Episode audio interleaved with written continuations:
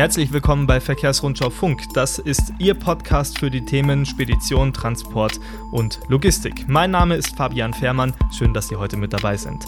Ähm, wir sprechen heute über ein Thema, das wahrscheinlich vielen von Ihnen schon mal in irgendeiner Form über den Schreibtisch gehuscht ist, nämlich Nachhaltigkeit und Lager. Wie lassen sich diese beiden Themen miteinander vereinen?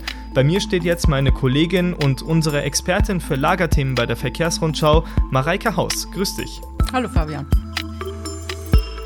Mareike, wie hast du dich diesem Thema genähert? Ja, ähm, die Schlagworte Nachhaltigkeit und das Senken des CO2-Footprints sind quer durch alle Branchen in aller Munde, insbesondere auch in der Logistikimmobilienbranche. Mhm.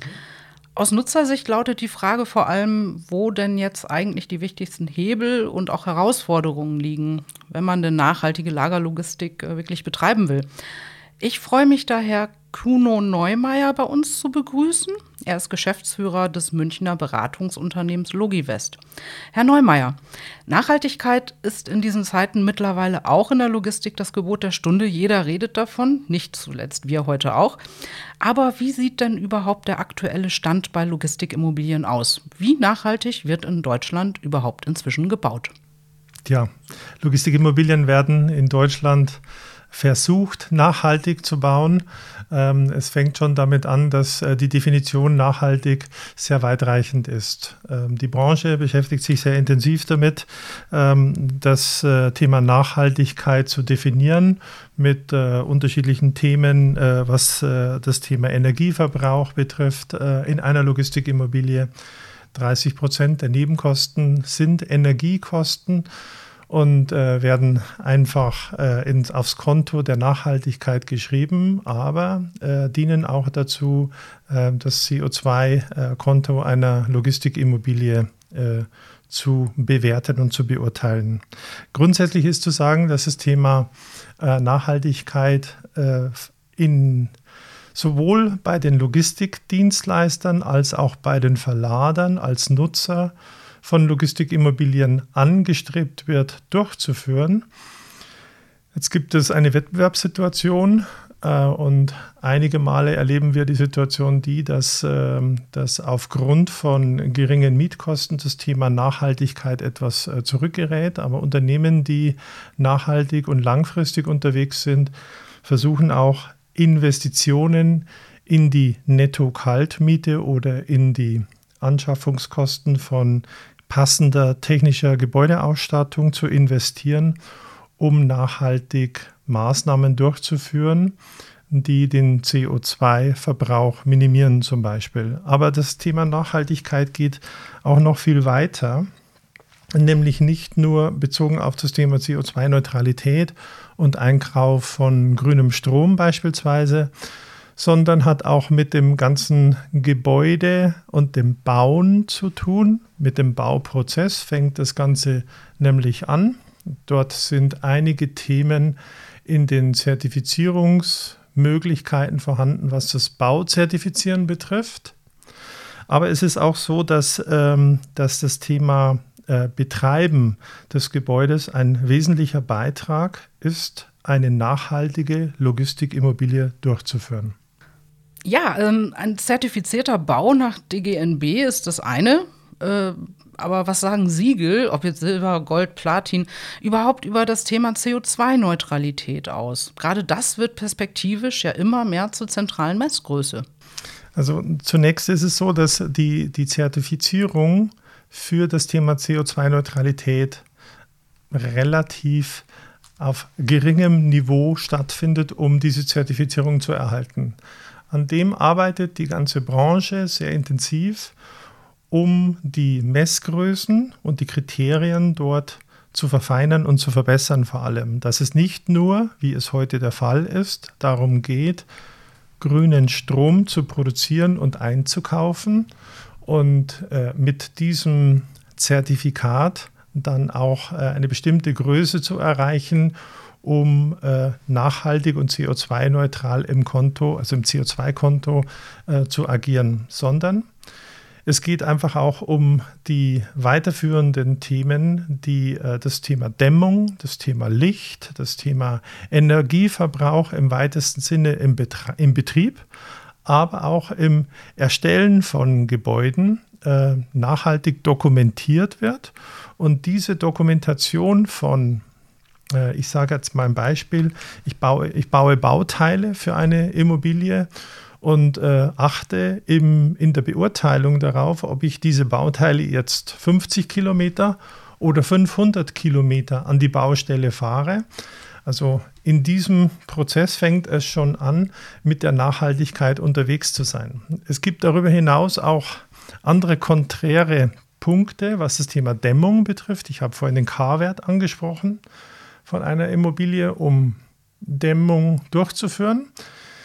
Es ist aber so, dass ähm, das Dämmmaterial ab und zu heute auch noch mit Glaswolle produziert wird. Und Glaswolle ist Erdöl. Ja? Also ähm, das steht absolut im Konflikt und daran wird ebenfalls beispielsweise gearbeitet, genau diese Baumaterialien dahingehend zu entwickeln, ähm, um die äh, ja, um die fossilen Brennstoffe entsprechend zu reduzieren, die dafür notwendig sind. Ähm, aktuell sehen diese Zertifizierungen für CO2-neutrale Logistikimmobilien genau diese Themen noch nicht so hart vor. Es darf weiterhin äh, verbaut werden. Die einzigen Richtlinien, die dort eingehalten werden, ähm, von, von, von staatlicher Seite und von Vorgabe ist die äh, Energiesparverordnung, die NF, äh, die bei den Gebäuden entsprechend eingehalten wird. Aber in den meisten, Gebellen, äh, in den meisten Fällen ist es so, dass die Gebäude ähm, über die Erfordernisse der INF hinaus gebaut werden. Uh, ähm, das hört sich ja nach ganz schön vielen Standards an, die definiert unter, und unter einen Hut gebracht werden müssen. Wer soll sie denn bitte setzen? Gibt es da in der Branche schon Bestrebungen? Ja, es wäre eine, es wäre einmal ist es die Gesellschaft für nachhaltiges Bauen ähm, die DGNB, ähm, aber es gibt auch die anderen Zertifizierungsstellen wie BREEAM und äh, LEED als Beispiel. Da geht es im Wesentlichen um das Gebäude. Es gibt aber auch die Möglichkeit, den operativen Prozess zu zertifizieren und da würde sich beispielsweise ein TÜV eine Bundesvereinigung Logistik oder, oder andere Institutionen möglicherweise ereignen, ähm, diese Zertifizierungen durchzuführen. Nach meinem Kenntnisstand gibt es da noch keine wirklichen Fortschritte, um das Thema nachhaltige Zertifizierung im operativen Betrieb durchzuführen. Ah, okay. Ja, schade. Also ich hatte irgendwie mir erhofft, dass der Weg schon etwas weiter beschritten wäre, aber anscheinend gibt es da noch einiges zu tun, wenn es um Standards geht. Also die nachhaltige Zertifizierung in der Form wäre durchaus eine Anregung für jeden, der hier zuhört. Ja, der kann sich äh, gerne das, äh, das Thema äh, aneignen und kann auch äh, bei den genannten Institutionen vorsprechen. Aber das Thema ist ja auch, ähm, wer zertifiziert das, wer bezahlt das, ja, und äh, wie, welche Standards werden dann dort äh, definiert. Und ähm, wir bewegen uns momentan ähm, mehr im Lager, was das Thema Standard und Definition von, äh, von ISO-Normen beispielsweise äh, betrifft und äh, die Ablaufzertifizierungen, aber jetzt weniger im, im nachhaltigen Betrieb. Äh, Sie haben das Kostenthema bereits angesprochen. Äh, Baukosten respektive Mieten für nachhaltige oder gar CO2-neutral geplante Immobilien sind nun mal teuer. Äh, Logistiker verspüren gleichzeitig an allen Seiten Kostendruck. Wie löst man bitte dieses Dilemma? Also, das ist genau die Herausforderung, um das Thema Nachhaltigkeit auch weiter zu entwickeln und dem Ganzen erfolgreich oder das Ganze erfolgreich umzusetzen indem man äh, in der Netto-Kaltmiete Themen investiert, in der Gebäudetechnik, ist es auch das Ziel, nicht nur nachhaltig zu sein, sondern auch in den Nebenkosten entsprechend Einsparungen durchzuführen. Also es gibt einige Effekte, die einfach dazu dienen, äh, wenn ich in diese Nachhaltigkeit investiere, äh, dass ich dann auch in den Betriebs- und Nebenkosten entsprechend äh, Einsparungen dort generiere. Das ist eigentlich äh, in allen Themen dort der Fall. Ist auch äh, der Fall, wenn ich jetzt versuche, das Thema Elektromobilität in einer Logistikanlage einzusetzen, was das Thema von Transportieren von Ware, von äh, Staplern, aber auch ähm, Transportgeräte außerhalb äh, der Lagerhalle einzusetzen. Mit dem Einsatz von Elektrotankstellen ist auch ein weiterer Trend da, nicht nur die äh, PKWs der Mitarbeiter mit, äh, mit Elektrostrom zu versorgen, sondern eben auch ähm, irgendwelche Transportfahrzeuge bis hin zu den heutigen äh, E-Transportern von der Post beispielsweise. Reden wir noch über Bestandsimmobilien. Was sind denn die wichtigsten Hebel, an denen man möglichst kosteneffizient ansetzen kann, um energieeffizienter und nachhaltiger und vielleicht auch wirtschaftlicher zu werden? Ja, die üblichen Themen sind äh, der We die We Auswechslung der Beleuchtung beispielsweise, äh, um die T5-Leuchte äh, bei den älteren Immobilien abzulösen. Ist es ja mittlerweile üblich, ähm, dort die ganze Beleuchtung in LED-Beleuchtung auszutauschen. Noch besser ist es, eine entsprechende Lichtsteuerung mit Bewegungsmelder und intelligenter Lichtsteuerung einzusetzen, um dort nur zu beleuchten, wo es auch wirklich notwendig ist. Äh, ist ein Beispiel. Äh, Kältebrücken in Logistikimmobilien sind äh, überwiegend äh, an den Toren und an den Überladebrücken.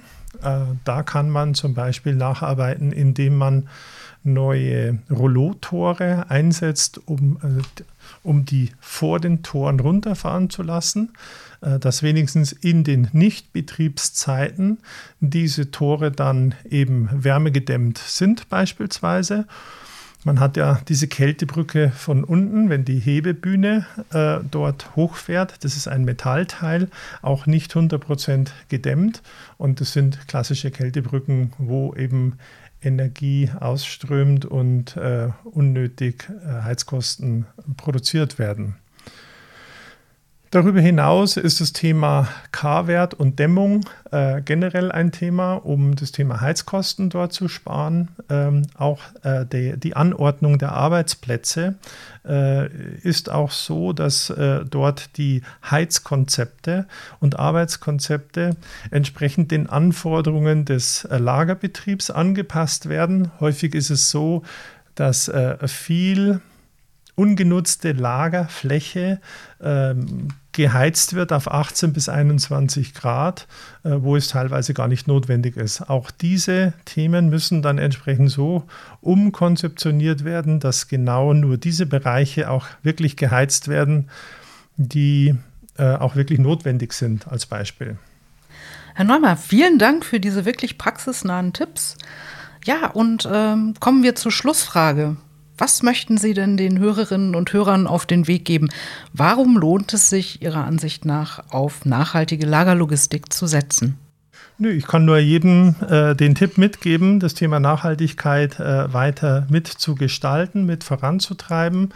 Und äh, wenn alle an einem Strang ziehen, äh, dann hat nicht nur äh, die Umwelt was und der zufriedene Mitarbeiter mit einer vernünftigen Arbeitsumgebung, sondern auch äh, die, der Geldbeutel, weil letztlich sollen alle diese Maßnahmen auch dazu beitragen, wirtschaftlich Erfolg fürs Unternehmen zu, mitzugestalten.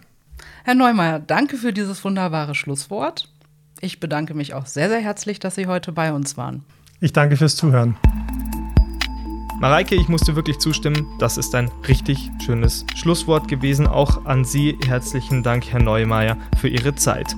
Wenn Sie jetzt sagen, zu diesem Thema brauche ich noch mehr Informationen, dann kann ich Ihnen unser Premium-Portal verkehrsrundschau-plus.de ans Herz legen. Wenn Sie hier den Hashtag Lagerlogistik eingeben, dann werden Sie sehr viele Themen dazu finden.